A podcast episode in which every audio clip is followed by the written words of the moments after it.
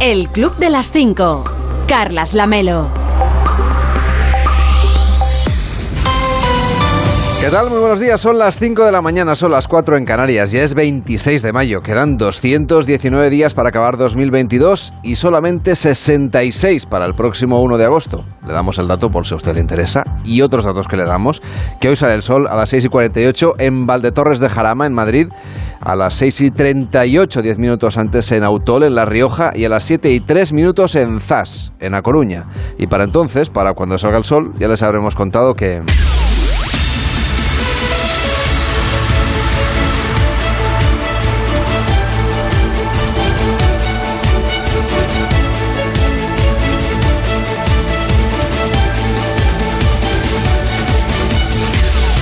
Ya les habremos contado que el asesinato a tiros de 19 niños y dos profesores en una escuela de primaria en Texas ha reabierto el debate sobre la regulación de las armas en Estados Unidos. Juan Carlos Vélez, ¿cómo estás? Buenos días. ¿Qué tal? Buenos días. Mientras se investiga que llevó al joven de 18 años, Salvador Ramos, a abrir fuego contra su abuela en el domicilio familiar y después contra dos profesores y estudiantes entre 7 y 10 años de la escuela de primaria de Uvalde, en Texas, senadores, congresistas, políticos y medios de comunicación abordan la cuestión siempre enquistada de las leyes que regulan la tenencia de armas y la posibilidad de adquirirlas con facilidad al cumplir la mayoría de edad en algunos estados. El Partido Demócrata es partidario de endurecer las restricciones y el presidente de Estados Unidos, Joe Biden, insiste en que la segunda enmienda de la Constitución estadounidense no es absoluta y defiende que haya limitaciones a la posesión de armas para salvar vidas. En los próximos días va a viajar al estado de Texas, pero el Partido Republicano se opone abiertamente y tiene suficiente representación en el Senado estadounidense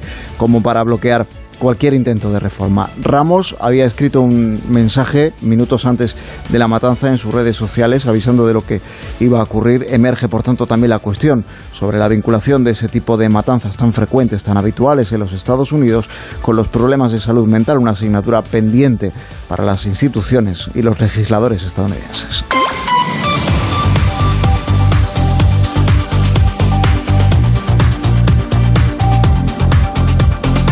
Y el presidente del gobierno, Pedro Sánchez, comparece hoy en el Congreso de los Diputados para dar explicaciones por el caso de espionaje con Pegasus. Comparecencia que trató de impedir el gobierno mientras reclamaba transparencia y por ello votaron en contra a los grupos parlamentarios de Partido Socialista y de Unidas Podemos. Como no contó con el apoyo del resto de sus socios habituales, entre ellos Esquerra Republicana, que cuenta en sus filas con dirigentes independentistas cuyos teléfonos fueron intervenidos por el CNI previa autorización judicial, el gobierno perdió aquella votación y hoy el presidente debe comparecer.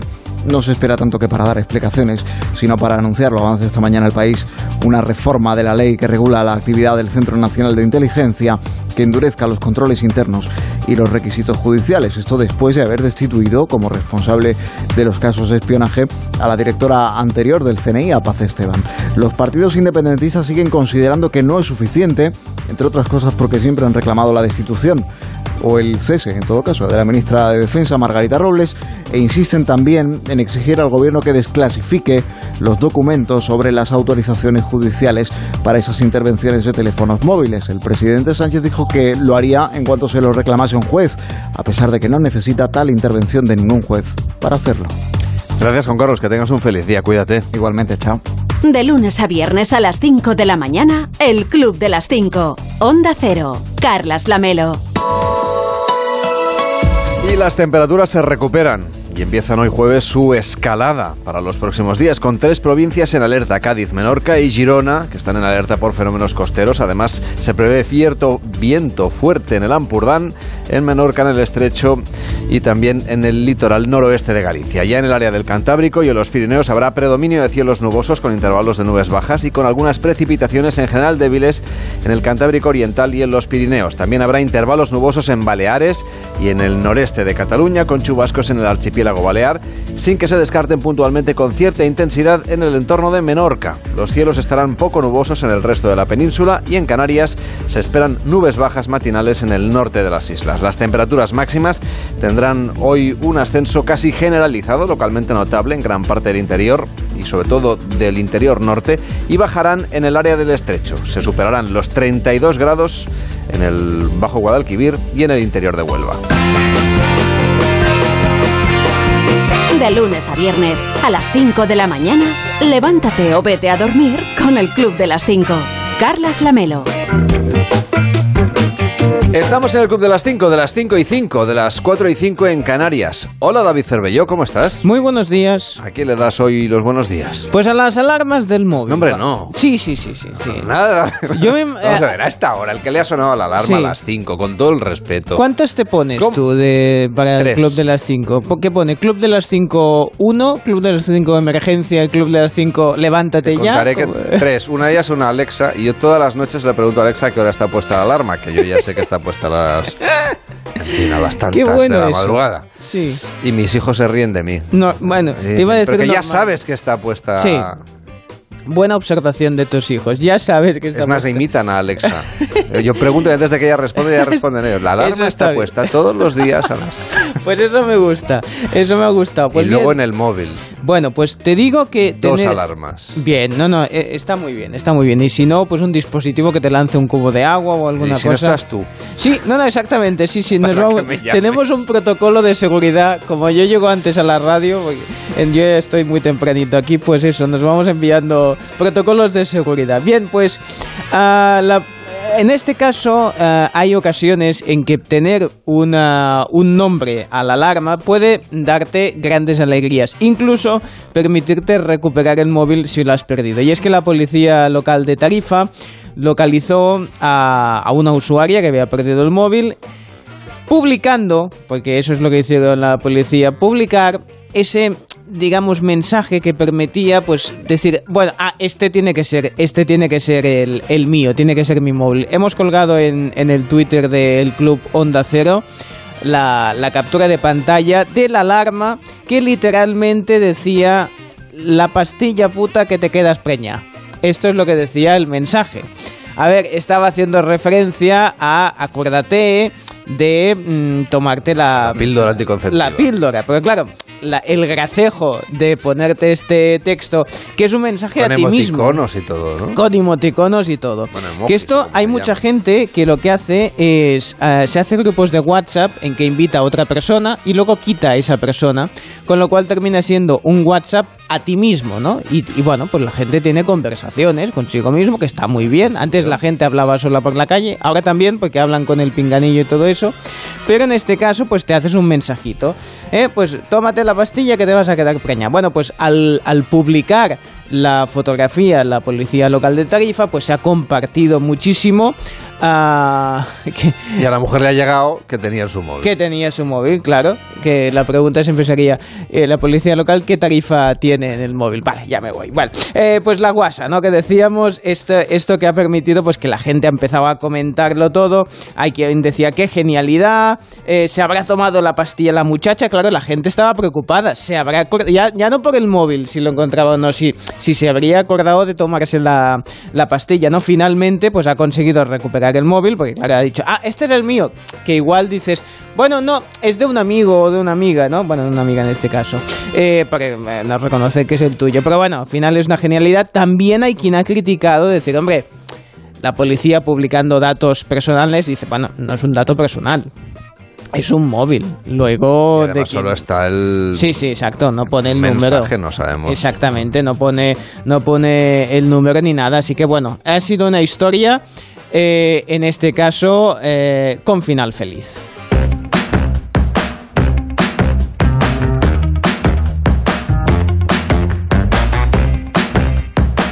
Pero hay más buenos días. Sí, siempre, siempre. En, en esta ocasión a la creatividad de la gente. ¿eh? La gente que se inventa cosas, que tiene ideas, que innova, siempre me parece maravilloso. Y en este caso, en el mundo del tatuaje. Y es que Cat Dukes es una... Me das con los tatuajes. A, a mí me hace cosilla, pero bueno, sé que la- hay He oído gente... muchas historias de la gente que se tatúa cosas Bueno, pues, hay- en, no sé, en chino o en otros idiomas. Sí, sí, claro. luego en realidad no pone lo que, bueno, lo que le pidió el tatuador. Esto puede pasar y si no se ponen otro encima que lo tape y al final, bueno, pues hay gente que bueno que ya no le un no le queda nada de piel mural para de Barceló. bueno, hay un gente que lleva auténticos murales, o sea, es una quien le gusta le gusta mucho y quien no le gusta mira, a mí siempre me ha costado. Y, más si, si duele, y más es con agujas, y no. Y lo cara que va la tinta, no, no, no. Yo, a mí esto por aquí no me van a ver. Pero bueno, hay gente que lo disfruta mucho, y en este caso, eh, Cat Dukes ha creado una idea que es mezclar la tinta con cenizas de familiares o seres queridos difuntos. Ahí está. Se ha tatuado el cadáver de la abuela. Bueno, en este caso de su padre, de su difunto padre. Claro. Cada uno, pero... Dice, así le llevo siempre en mí. Ya. Pero ¿y si te habla? A través de... O sea, ¿y si te escribes una palabra y luego la palabra cambia? ¿Sabes? Y te va... Pero el tuyo ya es de... No, a ver, quiero decirte, si es para comunicarte... Es para normal. Con el más allá, pues igual te escribe más acá. O sea, te escribe ahí, te va cambiando la palabra. Te manda un WhatsApp. te manda un WhatsApp. es, como, un display el tatuaje. Bueno, la idea se le ocurrió, pues eso, juntando la tinta con la de con las cenizas de, de su padre. Ha colgado unas fotografías donde se ve por un lado la tinta y pone tinta, ink y en el otro lado se veía como unas cenicillas y ponía eh, Dad's Ashes, ¿no? O sea, las cenizas de papá.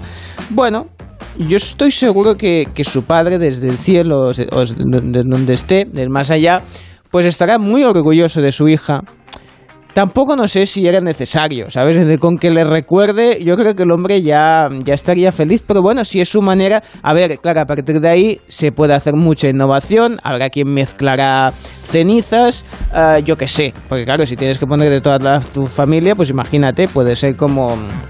Bueno, ¿y qué haces entonces? ¿Haces un dibujito de del familiar, una palabra, un número, un símbolo. Bueno, lo iremos viendo. Sergio Ramos seguro que está tomando nota. No sé si le queda sitio para ponerse algún tatuaje, pero ya sabéis, que Dukes es esta que ha inventado este, como mínimo, curioso sistema. Gracias, Terbello, por esta noticia. ¿eh? El Club de las Cinco. Y en deportes hoy tenemos tenis, baloncesto, ciclismo, pero por supuesto la final de la Champions este fin de semana nos lo cuenta Raúl Granado. Buenos días. ¿Qué tal, Carlas? Buenos días. El Real Madrid sigue preparando la final de la Champions contra el Liverpool. El conjunto blanco entrenó ayer con todos los jugadores disponibles para Carlo Ancelotti. David Álava completó una nueva sesión y todo apunta a que podrá ser titular el próximo sábado. Hoy realizarán el último entrenamiento en Madrid y por la tarde la expedición blanca pondrá rumbo hasta París. Por su parte, el Fútbol Club Barcelona ya está de vacaciones después de jugar ayer el último partido de la temporada. Una amistoso en Australia que el equipo de Xavi Hernández ganó 3-2. Fuera del fútbol, jornada apasionante de tenis ayer en Roland Garros. Carlos Alcaraz tuvo que sufrir en un partido de casi 5 horas para ganar a Albert Ramos. También jugó Rafa Nadal, que ganó fácil su partido en tres sets al francés Moutet. En baloncesto, el Real Madrid ganó 93-76 al Manresa en el primer partido de la serie de cuartos de final. Hoy arranca la serie entre Juventud y Lenovo Tenerife a las 9 de la noche. Y en el Giro de Italia, hoy décimo octava etapa, pendientes del podio en el que Mikel Landa ya es tercero, pero con 6 segundos más de desventaja sobre el líder Richard Carapaz. De lunes a viernes a las 5 de la mañana, el Club de las 5. Onda Cero. Carlas Lamelo. Hoy en Onda Cero.es nos cuentan que el atacante de la escuela de Texas se atrincheró en un aula donde mató a todas sus víctimas. Además de las reacciones políticas en Estados Unidos y de los detalles de la investigación, en nuestra página web puede ver las imágenes más impactantes de este suceso que ha reabierto otra vez el debate sobre la posesión de armas en Estados Unidos. En Onda Cero.es también analizan por qué se producen tantos tiroteos en los colegios norteamericanos y repasan algunas de las más mortíferas matanzas de los últimos años. En la web también le explican que el gobierno ha aprobado la de vacunas y antivirales contra la viruela del mono. España sigue así los pasos de Alemania y Reino Unido, que el martes anunciaron la compra de miles de dosis de la vacuna contra la viruela. Sanidad, además de vacunas, ha confirmado que también adquirirá tratamientos antivirales para los pacientes de mayor riesgo. Y en la brújula han entrevistado a la catedrática de la Facultad de Veterinaria de la Universidad Complutense de Madrid, María Esperanza Gómez Lucía, quien le ha explicado a Juan Ramón Lucas por qué esta transmisión de enfermedades de animales a humanos es cada vez más frecuente. El número de enfermedades de zoonosis, es decir, enfermedades que pasan de los animales a las personas, está en aumento. ¿Y cuál es la razón? Es decir, la acción del hombre sobre los animales, sobre su hábitat, ¿tiene algo que ver en eso? Pues eh, sí, claro, sí que tiene que ver. Eh, muchas de las enfermedades nos vienen de animales que están en, selvas tropicales que están siendo invadidas por, eh, por la colonización humana, se está deforestando. En total, que los animales que estaban ahí ya no mm, ven su, su hábitat destruido y tienen más contacto con las personas y les transmiten pues, las enfermedades que, que a ellos les aquejan. Por otra parte, también el cambio climático está haciendo estragos porque eh, muchas de las enfermedades son transmitidas por eh, insectos o por artrópodos y, están cambiando también su patrón de comportamiento porque eh, precisamente por eso, por el calentamiento global, por el cambio climático, están surgiendo enfermedades transmitidas por estos mm, insectos donde antes no las había. O sea que todo esto eh, eh, ayuda a que surjan las enfermedades emergentes. Y en más de uno, con Carlos Alsina, entrevistaron ayer al primer secretario del PSC, a Salvadoría, sobre la nueva ley sobre el uso de las lenguas en el sistema educativo de Cataluña. Una ley que Vox y Ciudadanos van a llevar al Consejo de Garantías para retrasar la votación y favorecer así la aplicación de la sentencia que dicta el 25% de horas lectivas en castellano. Que otorga es al castellano carácter de lengua de aprendizaje, lengua vehicular, lengua curricular, la como, la como se quiera. Esto ya es lo que venía recogido en el anterior acuerdo de 24 de marzo y bueno, ahora con, eh, un, lenguaje distinto eh, viene a reconocer lo mismo. Es lo que a nosotros eh, nos ha movido a, a apoyar esta, esta nueva ley que modifica la ley de política lingüística del año 98 y que hace una cosa que ya está ocurriendo en Cataluña, que es que el castellano no solamente es una, lengua oficial en Cataluña que se enseña en la escuela catalana, sino que también es una lengua que sirve para enseñar en la escuela catalana y transmitir contenidos. es el punto fundamental para nosotros. A partir de ahí, pues fíjese, estos consensos no son fáciles, los momentos son los que son y cada uno hará su lectura y su interpretación. Bueno, es una ley muy corta de dos artículos, una disposición adicional, eh, dos disposiciones adicionales y una disposición final, todo el mundo la puede leer y todo el mundo puede ver lo que dice. Pero si esto ya se estaba cumpliendo, ya, si, ya estaba ocurriendo en los centros escolares de Cataluña, ¿por qué hay que hacer una, una pues nueva ley? Eh, ¿La, anterior no se estaba cumpliendo o sí se estaba cumpliendo? Me parece a mí muy relevante que la legislación que emana del Parlamento de Cataluña otorgue el carácter de lengua de aprendizaje, vehicular, de enseñanza al castellano. Esto ocurría curricular, pero curricular, no, no, vehicular. curricular, ¿no? Ya, sí, llámelo, como quiera. ¿eh? No, como lo llama la norma, Salvador. la norma, sí, la norma le llama, sí, lengua, eh, yo interpreto esto y pues, pensaba que esto es una lengua curricular, es decir, lo pone en el mismo estadio que el catalán, dice que efectivamente el uso curricular del catalán y del castellano tiene que estar garantizado en el caso de las dos lenguas, ¿no? Bueno, la expresión que ha encontrado más consenso. ¿Esto qué significa? Pues significa lo que estoy intentando trasladar, ¿no? Que el castellano va a ser lengua de aprendizaje en Cataluña y esto no estaba recogido en ningún texto legal nos parece relevante que así sea.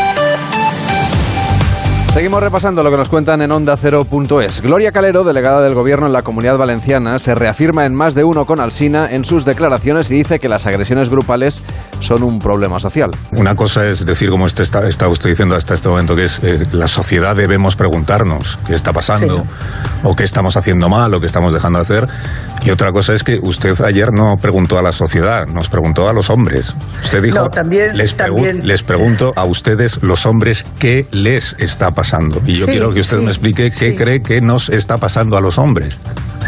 Eh, pues eh, las manadas eh, son de hombres, no hay manadas de mujeres.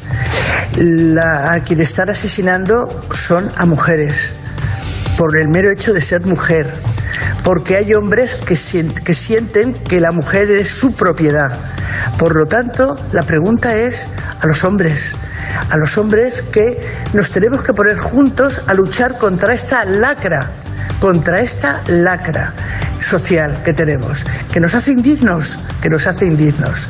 Y entonces, eh, por eso hice la pregunta, hice la pregunta y me sigo ratificando. Tenemos que hacer una valoración colectiva de qué nos está pasando como sociedad.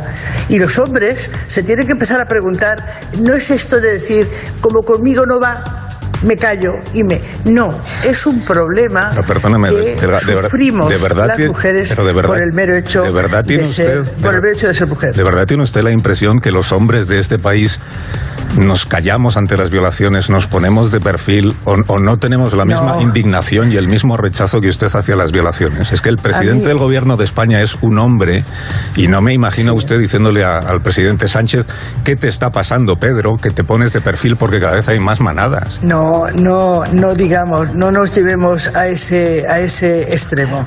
claro que no, claro que hay muchísimos hombres que están a nuestro lado. Claro que hay muchísimos hombres que están con nosotros denunciando y se sienten igual de indignos cuando pasa, cuando pasa esto. Pero también tenemos que, vuelvo a decir, yo cuando hablo de una educación, que hace falta una educación diferente, no hablo solamente de la educación de las escuelas, hablo de una, una educación en la sociedad diferente. Y el Gobierno ha aprobado el Plan de Medidas de Ahorro y Eficiencia Energética para la Administración General del Estado y las entidades del sector público estatal y contempla, entre otros puntos, el refuerzo del teletrabajo para los funcionarios con tres días en esta modalidad y el fomento de instalaciones de autoconsumo. Puede leer en nuestra web en qué consiste este conjunto de directivas. El presidente del Partido Popular, Alberto Núñez Feijóo, ha tomado posesión de su escaño en el Senado para hacer frente a Pedro Sánchez en las sesiones de control en la Cámara Alta y el Gobierno ha indultado a María Sevilla Sánchez, expresidenta de la Asociación Infancia Libre, que fue condenada a dos años y cuatro meses de cárcel por sustracción de menores y por la pérdida y la pérdida de la patria potestad de su hijo. Y además no se ha arrepentido de los hechos. La cantante Luz Casal charló ayer con Carlos Alsina en más de uno y le explicó todo lo que le aporta la música a su vida. si, yo ahora fuera un buen entrevistador, te diría, háblame de esos aspectos negativos de, bueno, pero no te lo voy a, creo que, son fáciles de, decir, o sea, eh, es una es una profesión muy celosa yo no, o sea, si me tiro una semana alejada de la música, que es una manera de, decir, de expresarme, alejada de la música no estoy nunca, o sea, ningún día de mi vida estoy lejos de la música, pero quiero decir de manera activa, de manera personal, no escuchando tal cosa o descubriendo tal otra en la música, sino dedicada yo a lo mío, digamos. Pues a la semana siguiente cuando lo retomo es como si dijeras, has bajado cinco escalones, pero si no es para tanto, si ha sido solamente una semana. Es celosa. Eh, luego, mm, es una exposición verdaderamente para alguien como yo, que me considero una persona tímida, eh, es una incongruencia, pero ya lo sé, pero, pero es así. Mm, de repente eh, te, sientes expuesta y, expuesta de maneras muy, muy íntimas. Yo siempre digo que en el escenario físicamente me da igual que, me salga una cosa por, por, donde no debería salir. A mí eso me da igual. Em, lo que es mucho más profundo es expresar sensaciones. O sea, por eso a mí me produce cierto pudor eh, que hablen de mí en términos musicales y tal, porque digo, ahí estaba yo en pelota, ¿no?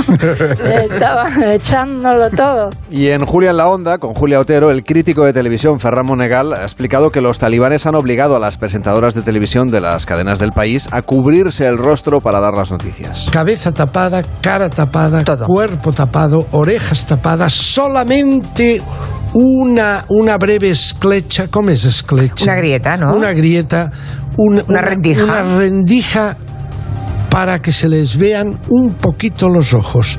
Así les mandan salir ahora los talibanes un ministerio curiosísimo, ahora escuchará el nombre del ministerio. Sí, sí Así mandan salir a las presentadoras de televisión. Así aparecen en antena desde este domingo las periodistas de televisión en Afganistán. Tienen que cumplir la orden que dio el jefe supremo de los talibanes a principios de mes.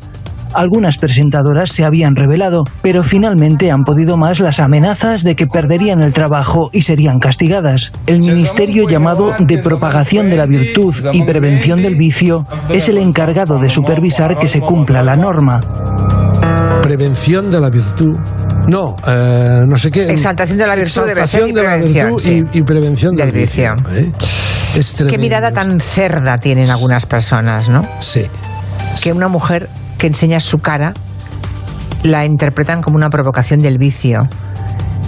Asquerosidad, ¿no? De mentalidades, de cabezas. Bueno, mire, eso hablábamos de Afganistán. Eh, ¿Sabe usted la última noticia también de hace dos días de Pakistán, no? Las, las dos jóvenes de, asesinadas por 20, 21 años mm. asesinadas porque las mandaban casar con quienes los que habían pactado este matrimonio querían, ¿no? Lo curioso del caso es que eso no lo manda el, Islam, ¿eh? quede claro. Lo de convertir a las mujeres en bultos de tela no está en el Islam, no está en la religión, no es un tema de religión. No, bueno, es que parece ser es que... Es un tema de hombres. Sí, de poder Puede escucharlo, si usted quiere, a la carta en onda es y en nuestra aplicación y también en su asistente de voz o altavoz inteligente si tiene. Sí, yo tengo un asistente. ¿eh? Cervelló. Ay, señor Cervelló, iba a decir. A ver, a mí no me Señor vidente. No me diga Hombre, cosas... A Cervelló no le digo señor. No, a ver, que si no... No tenemos pues- ese trato tan privilegiado. A usted sí, porque... Sí. Porque tiene ya unos siglos de edad. Efectivamente. ya a partir de los 300 o 400 años yo creo que ya le podemos llamar de usted. Hombre, por supuesto, ya me decían así en la antigua Babilonia, ¿eh? O sea, imagínese si llevo años, pues así. otro día a Rubén Martolomé también le llamé Cervelló, ahora usted. Bueno, claro, a ver, eh, ve fantasmas por todos lados. No, claro, pasamos tantas horas juntos al final. Es un poco fantasma el Ya somos como pareja, de hecho. Bueno, ¿qué, tal usted? ¿Qué tal estoy? Yo bien. Me están preguntando demasiado constantemente. la final de la Champions. Claro, sí, evidente, haga algo, evidente. A ver si yo voy a tener que tirar los penaltis. Pero luego me han dicho que usted vende aquí unos rituales. Sí. Pero luego en Liverpool también. Bueno, el es el mercado. Así, ah, ¿eh? claro. Es el mercado, amigo, ¿eh? que decía el, el lema. ¿eh? Bueno, porque claro, a ver, hay que estar abiertos. Incluso hay árbitros que también me compran rituales para tener un partido plácido.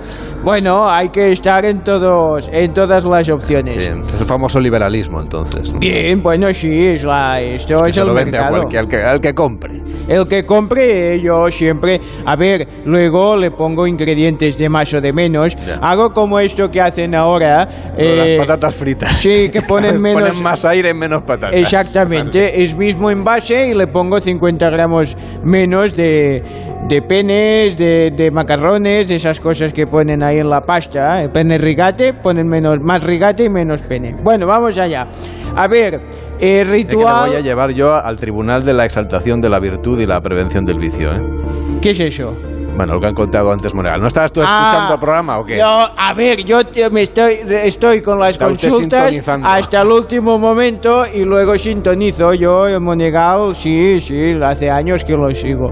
Vamos a ver, es de mi época. Vamos a ver, eh, ritual para que gane el Real de Madrid. Vayan preparando esto, ¿eh? A ver, tomo nota. Vamos sí, bueno, mañana les voy a hacer más. Este es un primero para ir calentando el tema. Hoy la previa. Dos huevos Dos huevos. Los jugadores y ustedes lo preparan. Dos huevos criados en el suelo. Esto es importante. este detalle es importante. Criados los huevos. Sí. No son las gallinas, ¿no? Las que se crían en el suelo. sí. Ya me entiende. De los caros. A ver, dos huevos de los caros. De los caros. Tomillo. Tomillo. Bueno, eso tengo. Clavo. Porque un clavo quita otro clavo. ¿De la ferretería o...? De los dos. Ah, uno de cada. Un clavo quita al otro clavo, el de la especia o el de las reparaciones, el de bricomanía. Romero. Romero. Las cantidades a lo que tengan, ¿eh? Tampoco no voy a... Esto no es repostería, no es eso de cinco... que haya muchos claro, que haya muchos. Eso es. Azafrán, ya sé que es caro. Es caro. Sí, pero un poquitito. Nada, dos ¿eh? hilos, eh, lo voy a Sí, dos hilillos de esos. Y si uno es falso, porque a veces pasa que ve uno que es amarillo y dices, este me han dado gato por... Este también vale. Dientes de dragón vegano. es, es, importante que sea vegano el dragón porque sí, siempre es menos peligroso. Y último ingrediente, pedirle al PSG que nos deje un fin de semana en Mbappé porque ese ingrediente es el más importante, porque total, si va a ir con los blancos igualmente, ha dicho que va a animar... al campo, ¿no? Ya que, se, pues ponga la camiseta salta al campo. Animando con una bufanda, pues que salga... La liga francesa ya se ha acabado, me parece. Bueno, ya han ganado el título, pues que salga y anime. A ver, los nacidos un día... Me equivocaba de día. Los nacidos un día como hoy... Hoy es 26 de mayo. Sí, que es el día del defensor de las ideas. Los puntos fuertes, protectores, honrados y honorables. Muy bien. Puntos débiles son algo impulsivos, dominados por la culpa, menudo adjetivo, y evasivos. Les dejo con una meditación. Sí, por favor. Venga. A ver que cojo aire. Lo único que sabemos con seguridad es que creemos. ¿Qué? ¿Qué creemos? Se ha acabado aquí, yo que sé la, la cosa, ¿cómo va? El Club de las Cinco. Carlas Lamelo.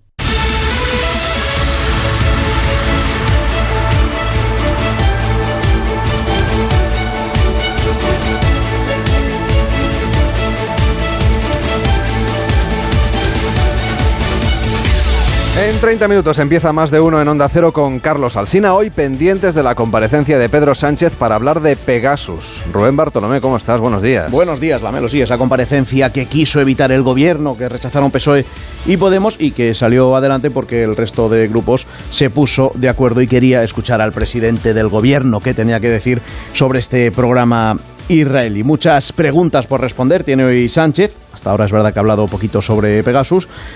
Otra cosa es que lo vaya a hacer esta mañana a partir de, las 9. Por, por lo que está adelantando el diario El País, lo que va a hacer hoy el presidente es anunciar un cambio en la ley del CNI para que haya más controles judiciales. Esta es una de las reclamaciones que viene haciendo en las últimas semanas el PNV.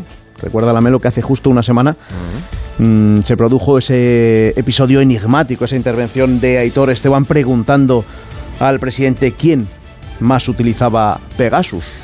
A partir de las 9 vamos a escuchar a Sánchez en más de uno y todo lo que tiene que decir.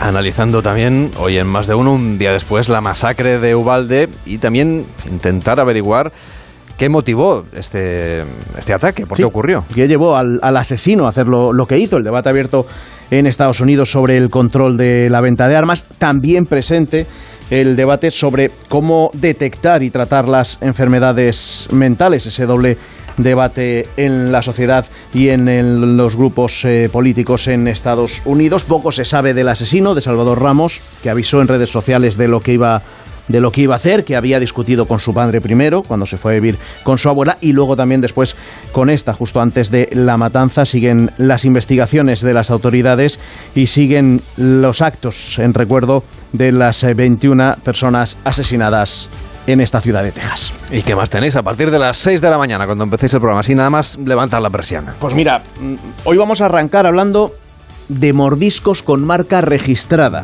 Mordiscos con marca registrada. Yo ahí lo dejo, los detalles los cuenta luego Elena. Y me quedo yo enganchado a la radio todo el día, claro. Ah, bueno, claro, es que es lo que tienes que hacer, no dormir, está sobrevalorado eso. Eso desde luego.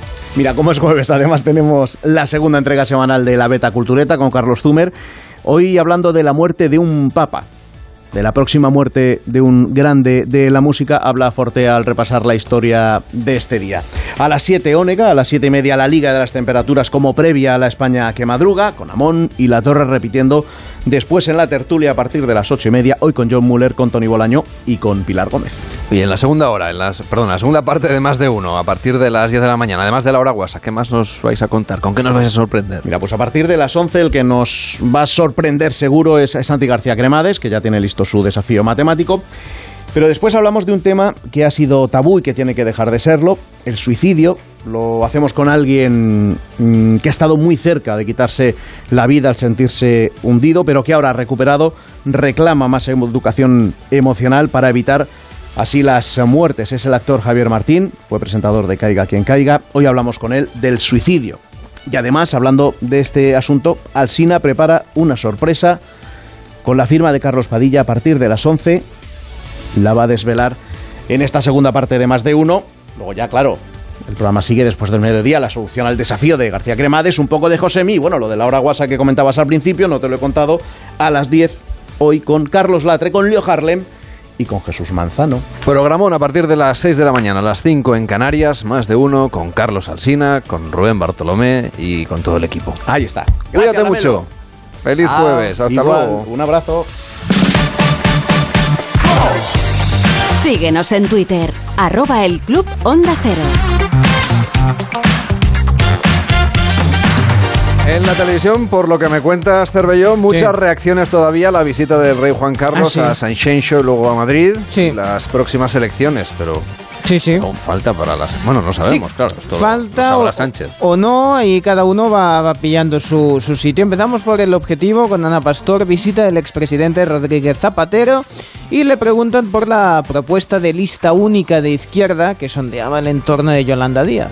No sé si usted eh, desearía una alianza al estilo, después de lo que ha ocurrido en Francia, al estilo Mélenchon, donde puedan estar los socialistas en una situación electoral bastante peor que la que hay aquí para los socialistas, una lista única. El otro día se lo preguntábamos a Yolanda Díaz y no, no decía que no, tampoco decía que sí. Bueno, ¿Eso que sería no tiene posible? nada que ver el sistema francés, un sistema presidencial a doble vuelta, eh, donde de circunscripción única. Mm. El sistema parlamentario permite el pluralismo.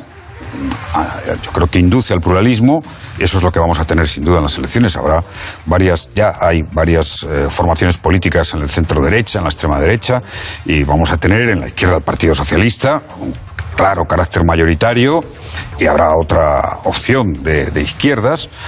Bueno, y así se, se tendrá que decidir en su día la mayoría parlamentaria. Así que no, no cree que tenga ningún sentido ni siquiera para, para no hacer que la derecha pueda gobernar. No, yo creo que en el sistema parlamentario, no, el sistema parlamentario permite, además, el sistema DON, a pesar de que a veces se le critica, suele reflejar bastante bien, incluso con ese pluralismo, la mayoría social del país. Eh, siempre se critica cuando uno no gana, ¿no? Pero ha permitido gobernar a la derecha, a la izquierda, ahora ha permitido, pues con mucho esfuerzo, porque no había entrenamiento, con pactos. Bueno, yo no veo esa. Yo veo que iremos a una hipótesis como la que hemos estado eh, normalmente en democracia en el sistema parlamentario. Y como bien decías, Carlas, la visita del rey era pre- pregunta obligada a Zapatero. La gran mayoría de los españoles tenemos un reconocimiento sincero del papel desempeñado por eh, don Juan Carlos, por el rey emérito, en la transición y en la democracia. ¿Por qué? Porque el rey Juan Carlos supo hacerse cargo del estado de ánimo y de la voluntad del pueblo español, que quería reconciliación, democracia, modernidad, europeísmo y una jefatura del Estado neutral. Se hizo cargo, interpretó bien. Y precisamente porque eh, pensamos eso, muchos que pensamos eso, pensamos que tiene que hacerse cargo del estado de ánimo de una importante mayoría de este país de las noticias que se han conocido. ¿Qué significa eso? Significa alguna explicación, gestos, actitudes.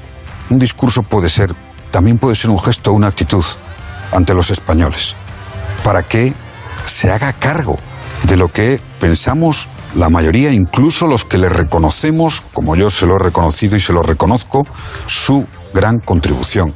Y fíjese, nos bastaría seguramente a muchos con que ese gesto y esa actitud lo sea hacia el rey Felipe VI, de pleno apoyo y respeto. Porque el rey Felipe cree VI que no lo está- está teniendo. Creo que debe tener el máximo posible. Recordemos que Zapatero vivió en su momento in situ el famoso ¿por qué no te callas? eh? Del, del Creo que era Hugo Chávez, eh, Sí, creo sí, recordar, ¿eh que sí?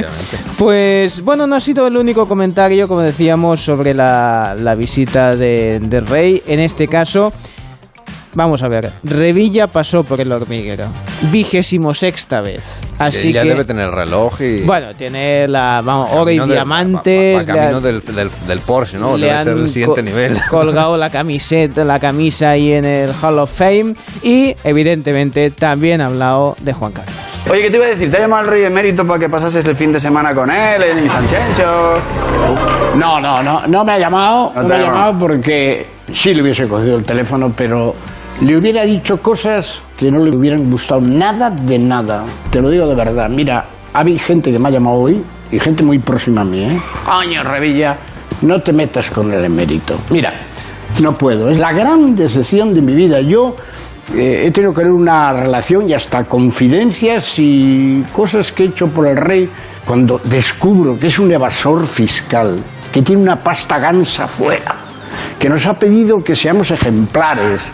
No sé, para mí que yo no he defraudado jamás un euro en Hacienda, ni se me ha pasado por la cabeza, como la mayoría de los españoles, la mayoría porque no pueden, tener fuera pasta, ¿eh? y hemos pagado religiosamente el 50% del IRPF, como creo que pagas tú, coño, que te enteres que quien nos representa, la máxima dignidad de España, un hombre que, tenía que estar agradecido por el simple hecho de ser rey, con el mérito de ser hijo, nieto, tal. ¿eh? Tú has llegado a este programa y has estado limpiando cristales colgados de una cuerda, ¿no es así? Exactamente. Yo he llegado a presidente de Cantabria sin ser del PP ni del PSOE, siendo del PRC y somos contribuyentes. Oye, no nos gusta a nadie pagar, pero somos solidarios, sabemos que hay que mantener un Estado de Derecho.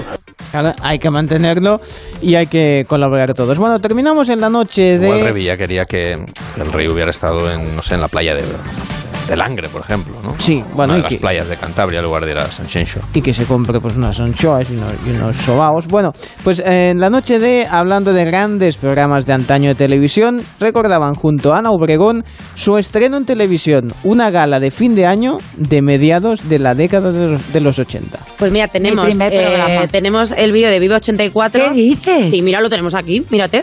Sí, sí, sí. ¿De qué? ¡Ah! Pues tengo el honor y la tremenda responsabilidad de presentar los premios Viva 84. Está aquí para ayudarme una persona que, bueno, no necesita presentación. Pepe Navarro. Mira, Pepe, qué joven. Mira, bailando, ¿ves?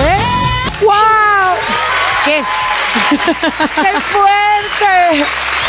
Pues date cuenta, Eva, que eso fue por lo que te digo, fue mi primer trabajo en la tele. ¿Ese fue tu primer trabajo en la tele? En directo. Me pasé ensayando como una loca y en directo bailé, canté, presenté y fue lo primero que hice, siete horas. Oh, ¿Siete horas de Siete directo? horas de directo. Pero luego se Empezamos- podía- No, no, porque empezamos el día de Nochevieja a las ¿Sí? 11 de la noche. Sí.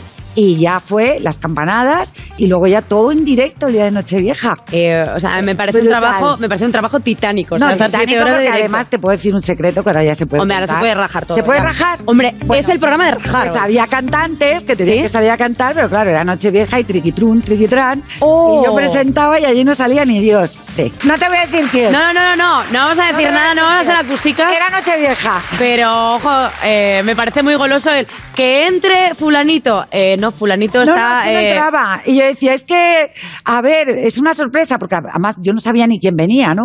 Entonces decía, bueno, ahora va a venir alguien que no se imaginan. Digo, ni yo tampoco, porque no tengo ni puñetera idea de quién es. ¡Qué horror! A quien madruga, la radio le ayuda. El Club de las 5. Carlas Lamelo. Estamos en el Club de las 5, de las 5 y 42, de las 4.42 en Canarias. ¿Se puede ser del cuerpo diplomático con solo 20 años? Pues parece ser que sí, que sí se puede. Al menos Daniel del Valle Blanco lo ha conseguido. Sigue estudiando Derecho, pero ya ejerce como parte del servicio diplomático de la Soberana Orden de Malta en la ciudad de Nueva York, como agregado para asuntos políticos y de juventud. Y está ahora con nosotros. Hola Daniel, ¿cómo estás? Buenos días. Hola, muy buenos días, Carles. ¿Qué tal? Un placer estar por aquí con vosotros y muchísimas gracias por la invitación. Y primero quiero preguntarte, para que nos cuentes exactamente cuál es la función, porque la historia, la verdad es que se remonta en siglos, de esta soberana orden militar y hospitalaria de San Juan de Jerusalén, de Rodas y de Malta. Vamos, la más Bueno. conocida como Orden de Malta. Efectivamente, más sencillo y para los amigos, ¿no? la verdad es que es una labor eh, muy extensa en todos los sentidos, porque principalmente, eh, digamos que, que lo- o sea, el, el foco principal se basa en lo humanitario. Es decir, yo muchas veces cuando la gente me pregunta por el hecho de que es algo bastante desconocido, lo suelo asemejar mucho con lo que es, eh, digamos, la Cruz Roja. Es decir, eh, una, una organización pues que eh, voluntariamente ayuda pues en cualquier circunstancia en cuanto a lo sanitario, en cuanto a la ayuda humanitaria también. Entonces nosotros tenemos misiones ale- pues alrededor del mundo en más de 120 países donde operamos pues eh, con nuestros diversos eh, equipos de, de ayuda humanitaria. Así que esa es básicamente, digamos, la labor principal de la orden y luego, obviamente, pues como orden religiosa, también pues lo que cualquier otra orden puede hacer también, ¿no? El hecho de evangelizar, etcétera. Pero principalmente la acción humanitaria es, digamos, nuestro foco principal. Pero en principio eh, se pide ¿no? que los miembros y voluntarios de esta organización se mantengan neutrales. Por ejemplo, cuando actúan en territorio, pues eh, que a lo mejor la fe mayoritaria no es el catolicismo.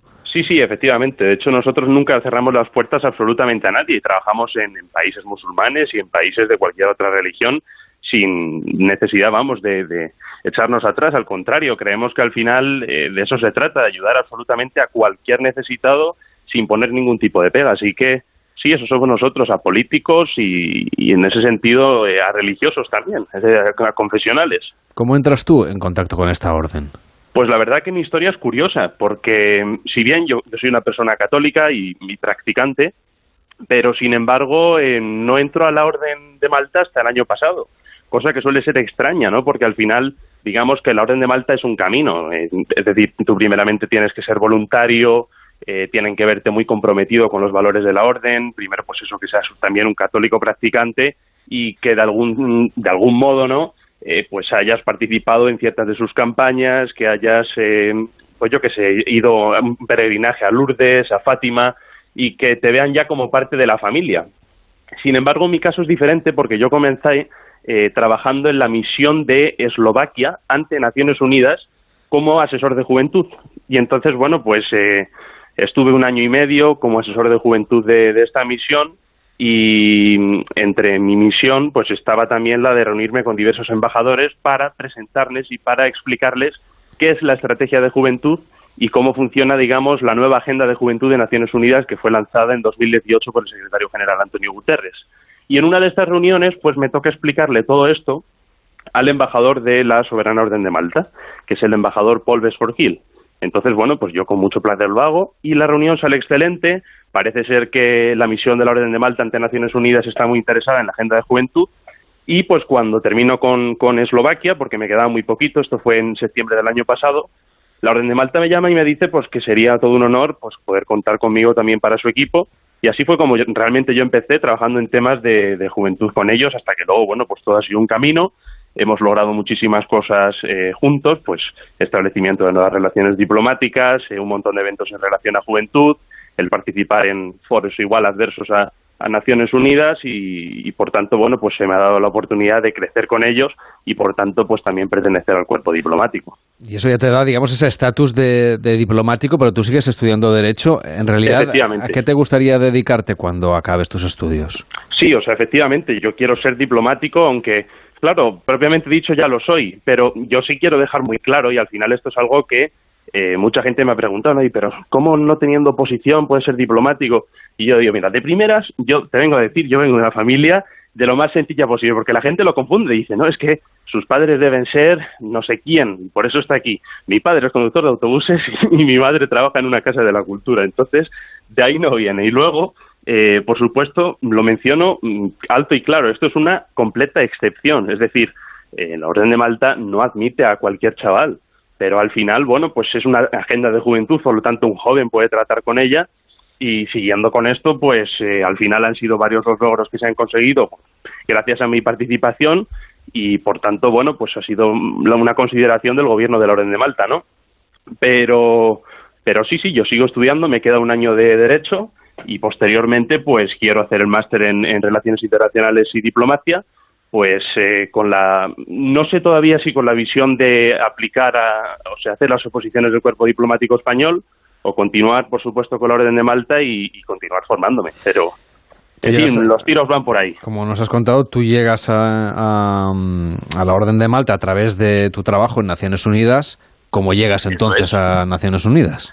Pues en Naciones Unidas la verdad es que llevo ya varios años involucrándome en todo lo que son los eventos online eh, que organiza la Oficina de Juventud, la oficina del enviado, o sea, perdón, la enviada del secretario general de, Juventud, que es de Sri Lanka, y bueno, pues ella siempre hace eventos en relación a días internacionales, ¿no? Por ejemplo, yo recuerdo que la más, eh, en la que más visible fui fue la del Día de la Madre Tierra, porque se me dio la oportunidad de hablar representando a España como un joven y entonces allí pues tuve la oportunidad de intercambiar con diversos embajadores de Naciones Unidas o personal del staff ¿no? de Naciones Unidas y entonces eso sí que fue una oportunidad de un abanico muy grande pues de conectarme con estas personas y de que realmente pues me vieran en activo no es decir participando eh, en defensa de la juventud de los valores de la juventud en un día tan importante pues como es la madre tierra no entonces eh, digamos que allí el embajador de Eslovaquia estaba presente y eh, él y yo ya nos seguíamos en redes sociales pues porque nos habíamos visto en eventos anteriores Y él me escribió, tuvo la verdad un detallazo y, me escribió felicitándome,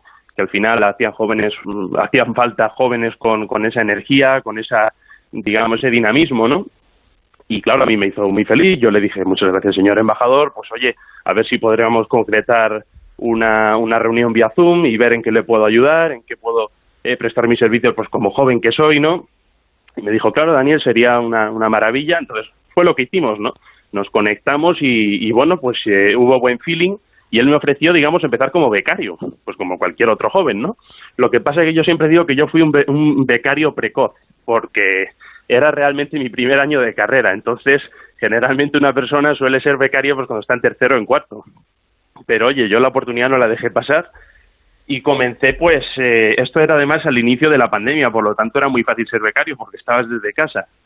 Y, y yo lo digo también, yo fui becario de un becario porque hacía básicamente el trabajo que otros becarios no querían hacer. Pero bueno, encantado, al final yo aprendí, eh, adquirí la experiencia que necesitaba y luego se me prestó ese estatus, se me dio la oportunidad de que, pues como el Ministerio de Asuntos Exteriores de Eslovaquia había considerado que la juventud era un factor importantísimo que Naciones Unidas le estaba dando mucha relevancia, pues que me querían dar, digamos, un poquito más de responsabilidad y aumentarme el estatus y hacerme pues asesor de juventud. Y es lo que pasó y entonces al final en el sistema de Naciones Unidas solo somos cuatro asesores de juventud. Por lo tanto, casi se rifan el hablar con nosotros. Pero digamos, todo esto lo has hecho para mm, organismos o países que no es el nuestro, que no es España. ¿España no ha mostrado interés, por ejemplo, en, pues que les echaras una mano? No, bueno, a ver, al final en, España tenemos, digamos, un cuerpo diplomático excelente y en los otros países también, ojo, ¿no? Pero sí es cierto que aquí eh, se, se, nota, ¿no? El nivel de, de, profesionalismo de nuestros diplomáticos precisamente gracias a estas oposiciones que son tan duras y que no cualquiera puede pasarlas pero eh, en temas de juventud digamos que España todavía puede hacer un poquito más. Yo además siempre lo he dicho, ¿no? Eh, España es un país que tiene la capacidad como para tener un ministerio de juventud y es un ministerio que se necesita porque al final los jóvenes eh, pues representamos un, porcentaje altísimo, ¿no? Solo en el mundo un 1,8 eh, 8 mil millones somos jóvenes, es decir, uno, o sea, 1,8 billones americanos. Entonces es una barbaridad y, obviamente pues necesitamos digamos nuestra mesa donde poder decidir donde poder representar y no solo estar allí escuchando como si fuéramos loros porque no sirve absolutamente de nada entonces bueno pues eh, España lo está haciendo bien sí hasta cierto punto de hecho tenemos incluso un instituto de la juventud eh, tenemos eh, digamos ciertos organismos que, que velan por los intereses de los jóvenes el Consejo de Juventud por ejemplo pero pero bueno al final hay que llevar yo creo que todo al máximo nivel como lo están haciendo ya otros países y, por ejemplo, Latinoamérica ese es el claro ejemplo. Y, bueno, pues España no está tan lejos de eso y yo espero que pronto lo consigamos. Entonces, ¿lo estamos haciendo bien? Sí, pero siempre podemos hacerlo mejor. Eh, si ponemos un poquito más de ganas y de esfuerzo. Pues gracias, Daniel. Que tengas un feliz día. Muchísimas gracias, Carles. Igualmente, y nada, te deseo igual eh, una muy feliz jornada. Que vaya Muchas gracias por este tiempo. Hasta luego. Chao. El Club de las Cinco. Carlas Lamelo. Hoy es 26 de mayo, día en que estaremos pendientes del presidente del Gobierno, Pedro Sánchez, que comparece en el Pleno del Congreso a solicitud de los grupos parlamentarios Plural, Esquerra Republicana y H. para que explique las medidas que va a adoptar tras desvelarse el espionaje a políticos independentistas y a miembros del Ejecutivo a través del sistema informático Pegasus. Hoy también comparece en el Congreso el gobernador del Banco de España para presentar el informe anual de esta entidad. La Cámara Baja, además, aprueba hoy el dictamen de la Ley de Garantía Integral de la Libertad Sexual conocida como Ley de Solo sí es sí, un proyecto que reformará la tipificación de los delitos sexuales en el Código Penal y que deja finalmente aparcado el debate sobre la prostitución. Y el Congreso debate y vota la polémica ley audiovisual que según los productores supondrá un desastre para la industria verdaderamente independiente al abrir la puerta a que esa denominación se aplique a empresas vinculadas a grandes corporaciones. Y el Tribunal Supremo celebra esta mañana su sesión de votación y fallo de la demanda colectiva que interpuso la Asociación de Usuarios de Bancos, Cajas y Seguros, ADICAE, contra 101 bancos y cajas españolas. Y comienza en Sevilla el juicio contra Francisco Javier García, el Cuco y su madre Rosalía García, acusados de urdir un plan para engañar al tribunal que juzgaba la muerte de la joven sevillana Marta del Castillo en enero de 2009. Seguimos repasando en el Club de las 5 lo que hoy va a ser noticia. El Tribunal Supremo de Rusia decide si declara al batallón de Azov, perteneciente a la Guardia Nacional de Ucrania y calificado como nazi por Moscú, como una organización terrorista prohibida en el país. Y el Banco de Rusia mantiene una reunión extraordinaria hoy para revisar los tipos de interés en aquel país. Además, el secretario de Estado de Estados Unidos, Anthony Blinken, delinea en su discurso la política del gobierno que preside Joe Biden hacia China tras el viaje del mandatario a Asia. Y la Oficina de Análisis Económicos del Gobierno de Estados Unidos publica la segunda estimación de la evolución del Producto Interior Bruto en el país durante el primer trimestre de 2022.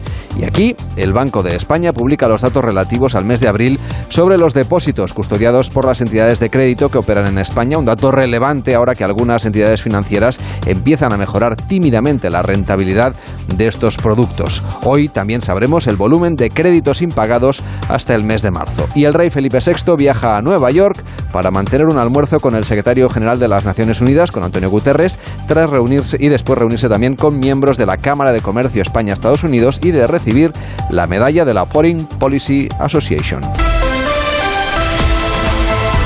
En deportes seguimos pendientes de cada detalle, de cada entreno, de cada declaración sobre la histórica final de la Champions de este fin de semana. Raúl Granado, buenos días. ¿Qué tal, Carlas? Buenos días. El Real Madrid sigue preparando la final de la Champions ante el Liverpool que tendrá que jugar el próximo sábado en París. El conjunto blanco entrenó ayer en Valdebebas con todo el grupo al completo, así que la buena noticia es que David Álava completó una nueva sesión más de entrenamiento y el central estará listo para ser titular. El Real Madrid entrena hoy por último día en la capital de España y por la tarde pondrá rumbo hasta París. El Liverpool será el rival y sigue pendiente de la enfermería y ayer el entrenador del conjunto inglés, Jürgen Klopp, habló así sobre la posibilidad de que Thiago Alcántara pueda jugar. Acabo de verle ahora dentro y tiene opciones. Entrenará esta tarde. No estaba planeado que esta mañana entrenase con el grupo y parece que podrá estar en el entrenamiento mañana. Eso sería muy bueno y luego ya veremos. Está sorprendentemente bien. Después del partido yo no era muy optimista, pero después de la primera noche ya no se veía tan mal. Así que ya veremos.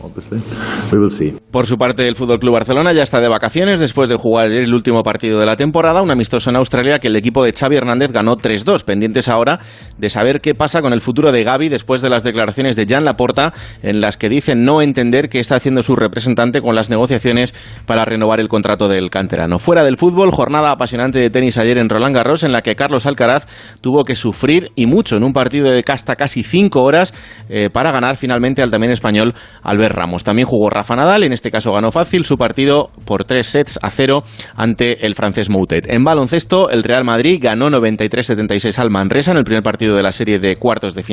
Hoy arranca la otra serie entre Juventud y Lenovo Tenerife, será también a las 9 de la noche. En el Giro de Italia, hoy décimo octava etapa, pendientes del podio en el que Mikel Landa ya es tercero, pero con 6 segundos más de desventaja sobre el líder Richard Carapaz. Y en la Copa de la Reina de Fútbol Femenino, ayer el Fútbol Club Barcelona ganaba en las semifinales 4-0 al Real Madrid y será el rival del Sporting de Huelva en la final del próximo domingo por la mañana. Se estrena en HBO Max el documental Navalny sobre el principal opositor a Vladimir Putin y que acaba de ser eh, rechazada su apelación que había presentado contra la pena de nueve años que le mantiene en prisión.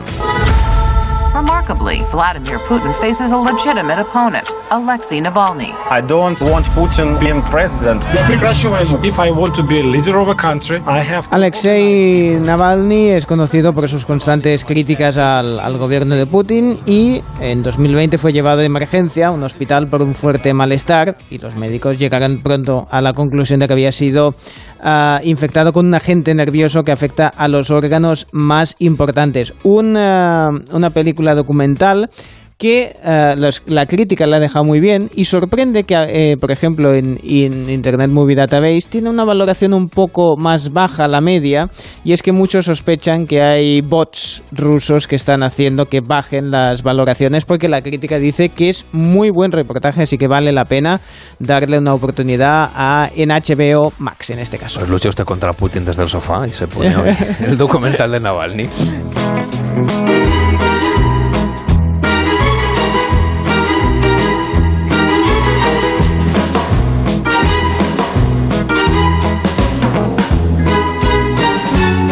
Mientras se prepara un café como el que nos vamos a tomar nosotros, sí. para acabar hoy el programa, yo pongo el café, Cervelló, Venga. y tú pones la noticia. Sí, pues mira, uh, comentaban en, en, Twitter una noticia de, del muy interesante que dice así, los hongos se comunican entre sí usando hasta 50 palabras.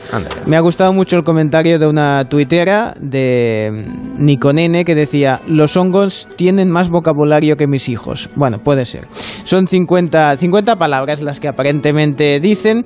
Y es que el informático británico Andrew Adamatsky, atención, director del laboratorio de computación no convencional de la Universidad del Oeste de Inglaterra en Bristol, que tiene una tarjeta que ocupa un DIN A3, pues eh, ha llegado a la conclusión poniendo electrodos, que también son ganas, eh, a los hongos, que cuando están, por ejemplo, eh, comiendo madera, tienen más más actividad entre ellos. O sea, se van comentando cosas. Oye, pásame, pásame un poco de madera, alguna cosa, ¿no? Bueno, tienen eh, la duración de estas, de estas reacciones eléctricas es parecida a la del vocabulario humano. De ahí que lleguen a la conclusión de que usan palabras ah, muy parecidas. No es que estén ahí, oye, oye, ¿tú qué tal? lo he entendido. ¿Qué pasa, hongo? Suerte ¿Eh? que me lo has explicado. Sí, bueno, ya investigaré sobre el tema porque me interesa el tema hongos. Gracias, cuídate, hasta mañana. Hasta mañana. Ahora empieza más de uno en Onda Cero con Carlos Alsina.